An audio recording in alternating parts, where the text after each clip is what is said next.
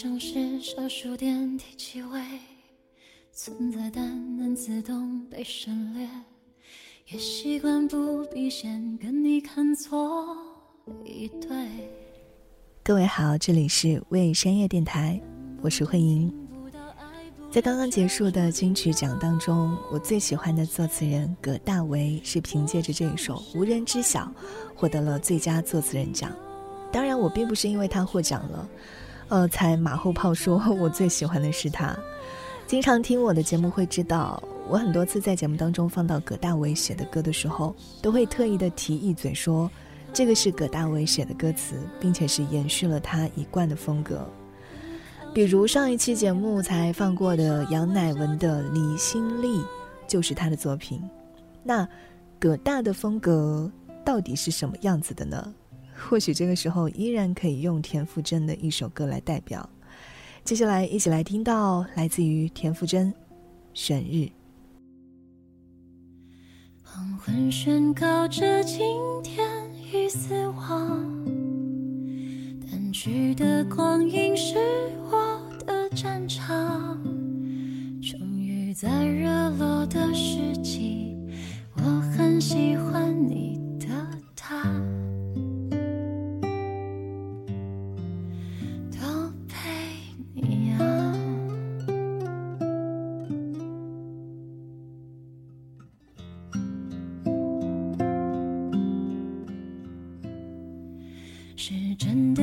心，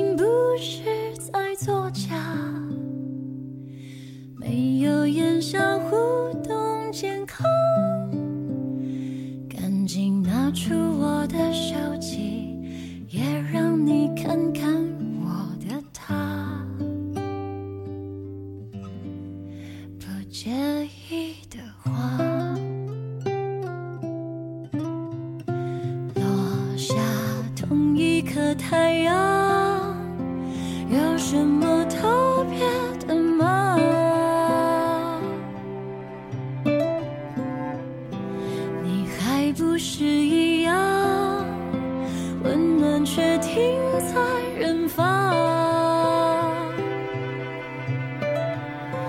对峙着不可能的爱情，也该像旋日那样，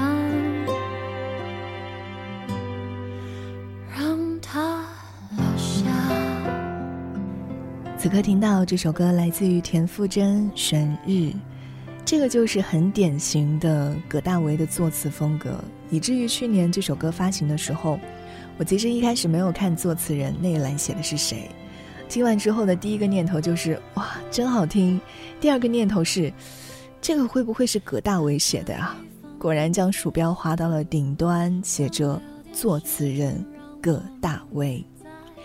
有人就会问说，哎，那这个葛大为一般的风格是什么样子的呢？我自己总结了一下哈，可能不是那么的准确。就在我的印象中呢，他总是可以把一些很日常细微的情绪，用一些很确切通俗的语言表达出来。你会发现，他的歌词当中几乎是没有什么华丽的词藻，是一听就能够听懂的，甚至很多时候就像是一个人在说话一样，也不太讲究呃句句押韵，但是却可以压在人的心里。哇，这个。好不日常的一句话，是的，我们今天的节目呢，就会来深度的感受到葛大为这种作词天赋。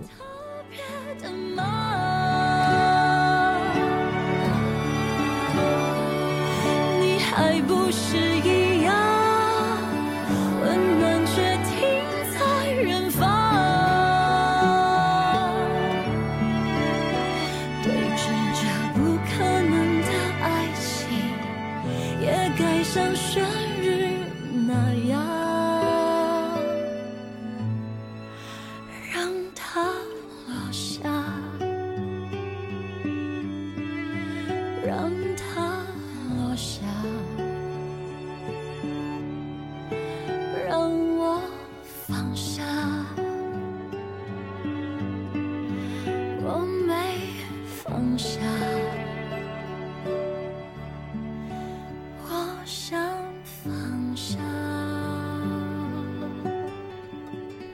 或许有很多朋友呢，并不了解这位作词人，但是你一定听过他写的歌。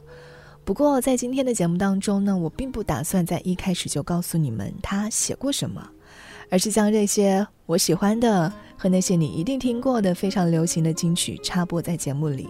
首先，依然是来听一组葛大为的经典风格的歌。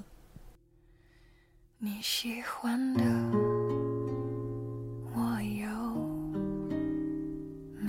没关系就拿走。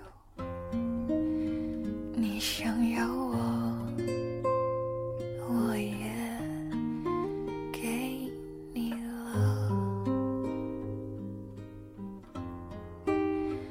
我的冷静，你总抢先一秒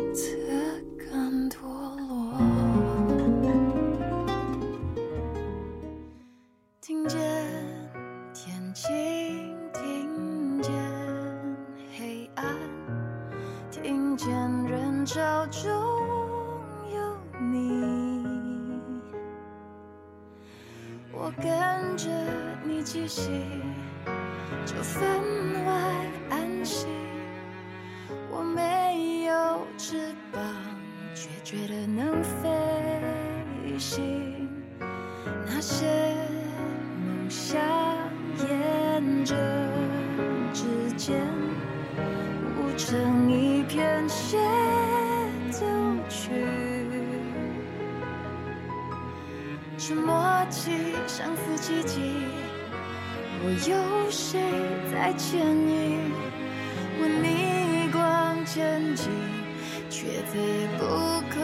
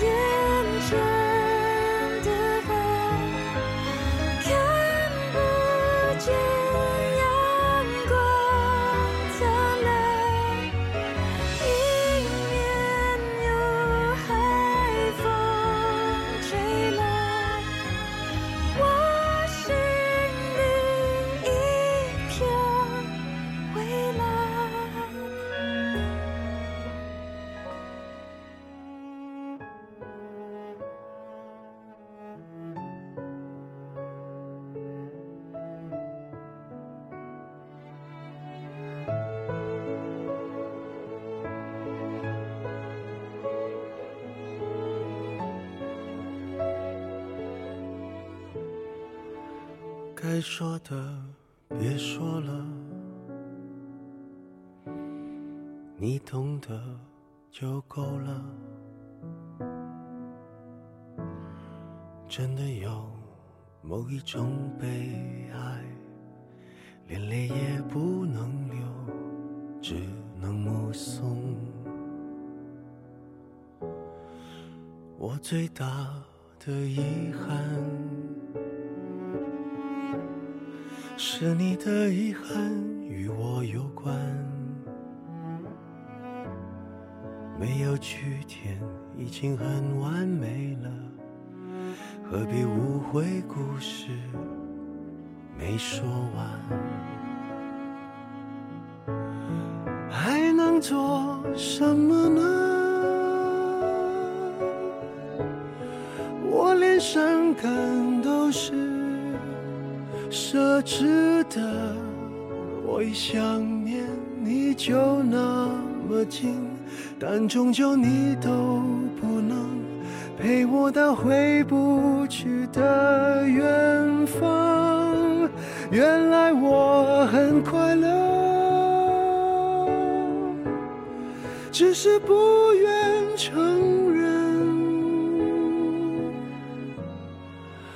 在我怀疑世界时，你给过我答案。刚刚听到的三首歌分别是魏如萱的《窃笑》，我在自己的节目当中也推荐过这首歌，以及蔡健雅的《很靠近海》，在节目中也放过，以及陈奕迅的《我们》，这个就不用多介绍了哈，可能大家会对《我们》这首歌会更加熟悉一些。葛大为之前在台湾有一档电台节目叫做《同行相忌》，葛大为就是主持人，这个节目很有意思哈。每一期节目呢，他都会请一些华语乐坛里优秀的作词人来进行采访和对话。比如说我们非常熟悉的方文山啊、姚若龙、阿信，呃，还有谁？我还请过艾怡良，包括请过告五人之类的小韩等等。每一期节目我都认真的听完了。节目中呢有一个环节就是互相的说一说喜欢对方写的那首歌。然后有两首歌是作词人提到最多的，一首是李心丽，还有一首就是这首《我们》。很多作词人都说很喜欢葛大为写的《我们》，并且说我最大的遗憾就是你的遗憾与我有关。这句话写的太好了，葛大你是怎么在什么样的情况下想到这句话的？葛大为其实语气当中会有点不好意思，然后说。自己其实，在写的时候，从来没有觉得这句话会成为金句，甚至很多时候写词，写完之后回过头来看，会有一些困惑。困惑，这个是我写的词吗？好像是上帝拿着我的笔在写。在节目当中呢，葛大为也透露了他自己取名的习惯，啊，取歌名的习惯。他说，大部分的时候，他不太喜欢取那种已经有的歌名。就是和别的歌重名的那种，他不太喜欢。他会自己取一个不太常见的词组搭配，比如连名带姓之类的。他经常形容啊，自己是一个想法很细腻的人。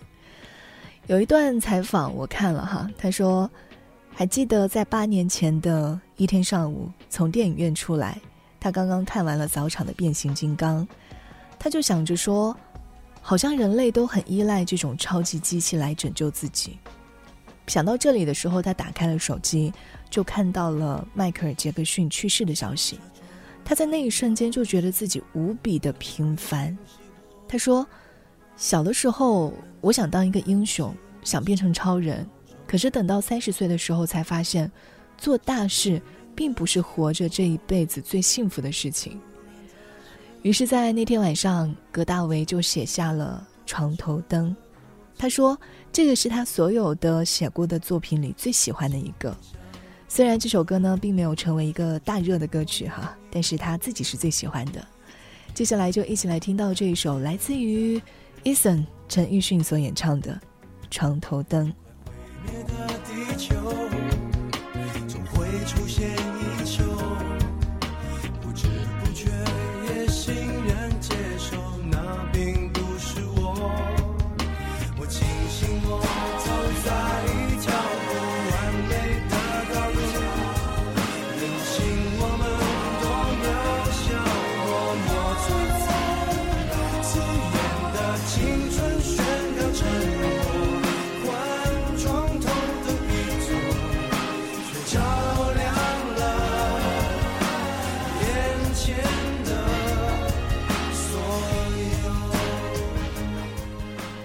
听到的这首歌就叫做《床头灯》，是葛大为自己最满意的作品。顺便提一下吧，就是，嗯，大家很熟悉的《陪你度过漫长岁月》，也是葛大为写的。在收集今天节目的资料的过程中，我还吃惊的发现了一首我从小听到大的一首歌，原来也是葛大为写的。你来听听，你听过没有？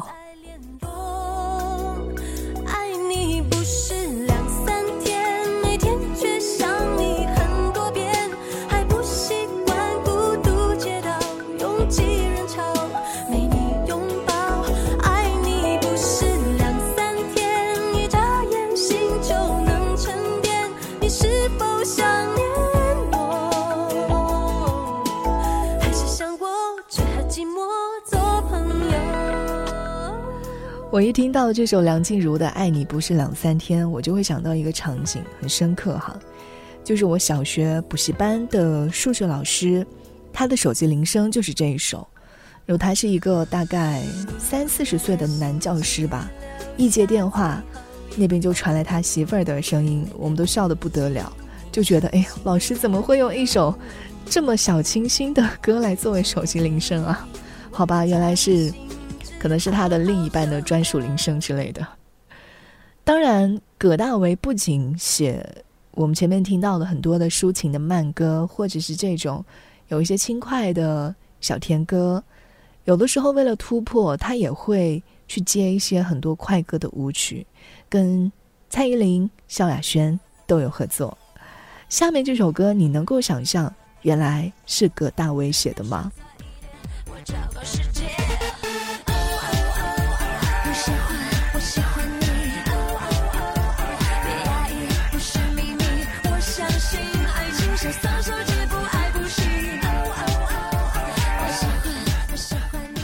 潇洒小姐萧亚轩的代表作，真的很难的想象，上一秒写着苦情歌的葛大为，会和这个潇洒小姐联系起来。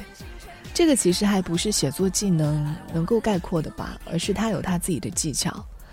在节目当中，葛大就说：“嗯，因为很多时候他们作词人都像是一个命题作文嘛，他觉得写歌词就很像附身，你要让这个歌手附在你的身上，或者。”要把我附在那个人的身上，因为有时候写快歌，有时候写慢歌，有时候写很惨的歌，有的时候呃写很开心的歌，你就要随时随地的把你变成那个要唱的人，甚至你讲话的口音和他发声的方式都要像那个人。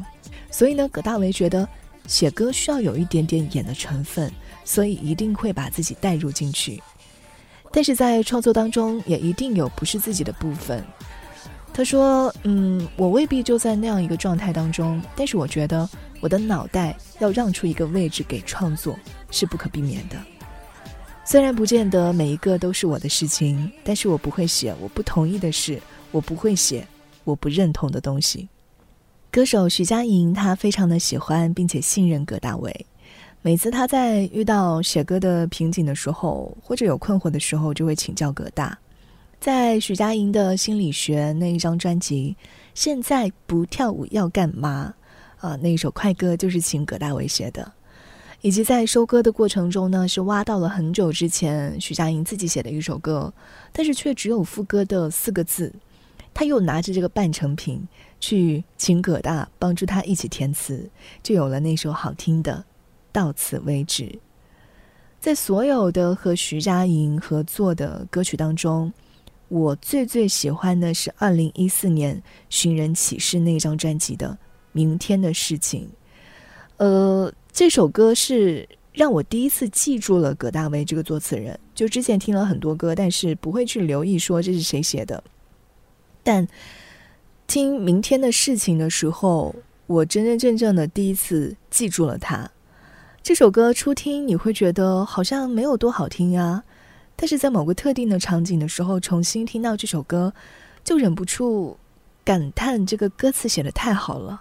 怎么可以把那种跟没有未来的人在一起时的情绪写得这么的确切呢？我们一起来听到这首让我记住葛大的歌，来自于徐佳莹所作曲，葛大为作词的《明天的事情》。我们预约明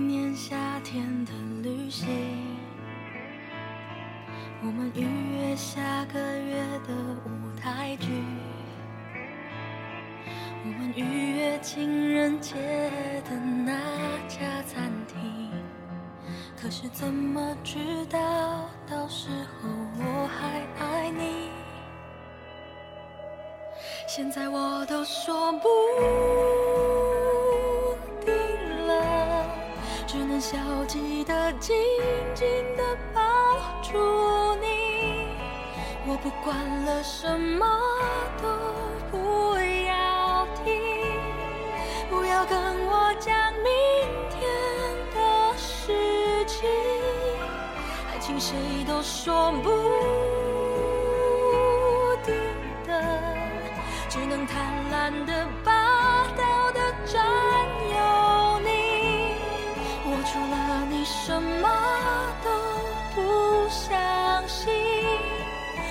在提醒明天的不确定，不确定。听到这首歌来自于徐佳莹《明天的事情》，是这首歌让我第一次。记住了葛大为的名字，当然，真正的让我对葛大为五体投地的，其实是比较靠后的作品了，是张惠妹前几年发行的吧，《连名带姓》。有乐评人说，《连名带姓》是近几年台湾乐坛的封神之作。有的人会觉得会不会太夸张了，封神之作？不过在我这里，这句话真的一点都不夸张。你想想，这是一个多么微小的细节。我们经常会调侃，如果你爸妈叫你的大名，那你肯定就知道你是犯错了。那恋人之间呢？再被你提起，已是连名带姓，完全没有提到分手两个字，却让那种疏远的陌生感完全的体现。葛大为想要表达的就是，从我把你的称呼改为你的名字的那一刻起，我们的故事就已经结束了。其实其他的歌词写的再多，好像都不重要，有这一句词就很足够。在节目的最后呢，我们就一起来听到这首由周杰伦作曲、葛大为作词、张惠妹演唱的《连名带姓》。非常感谢各位的收听，我是慧莹，祝你今天愉快，晚安。零七年那一首定情曲的前奏，要是依然念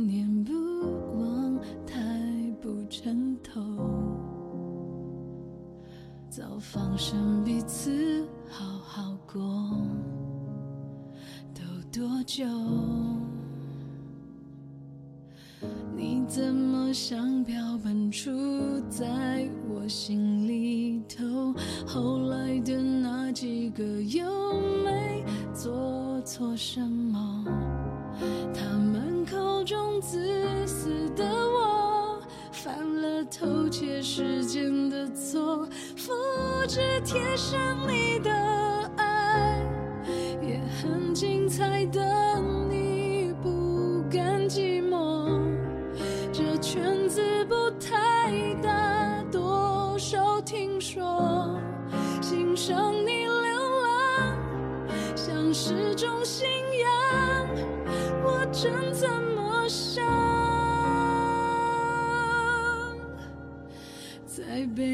提起，是连名带姓，谎称是友谊，却疏远的可以。多少人爱我，偏放不下你，是公开的秘密，只剩你没拆穿我。在处心积虑终究是不关己，哪来的放弃？我就是不灰心。我且爱且走，其实在等你，是仅有的。默契。你会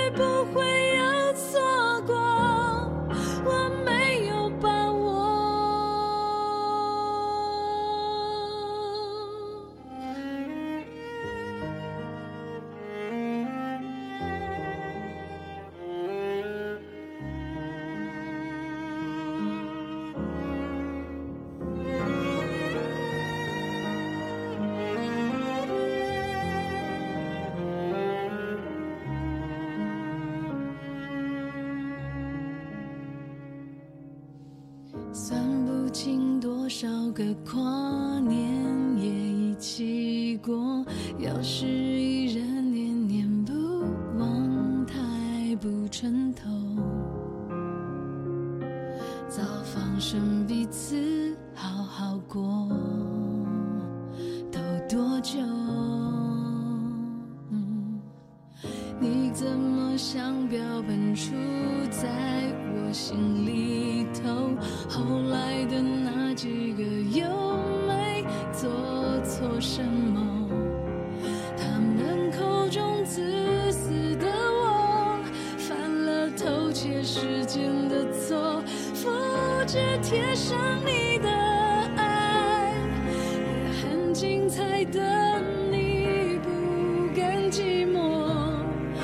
圈子不太大，多少听说，欣赏你流浪，像是种信仰，我真怎么想？